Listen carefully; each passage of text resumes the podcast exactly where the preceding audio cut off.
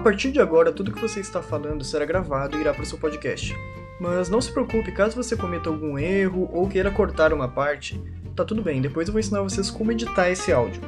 Então, caso vocês cometam algum erro, para simplificar a edição, só faça uma breve pausa. Isso vai facilitar para a gente encontrar esse trecho que será cortado na edição. Assim que você terminar de gravar, é só clicar aqui para parar de gravar.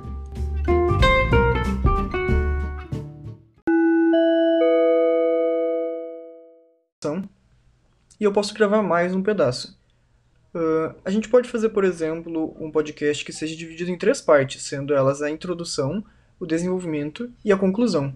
Então, vamos fingir que agora estou gravando o desenvolvimento. Eu paro de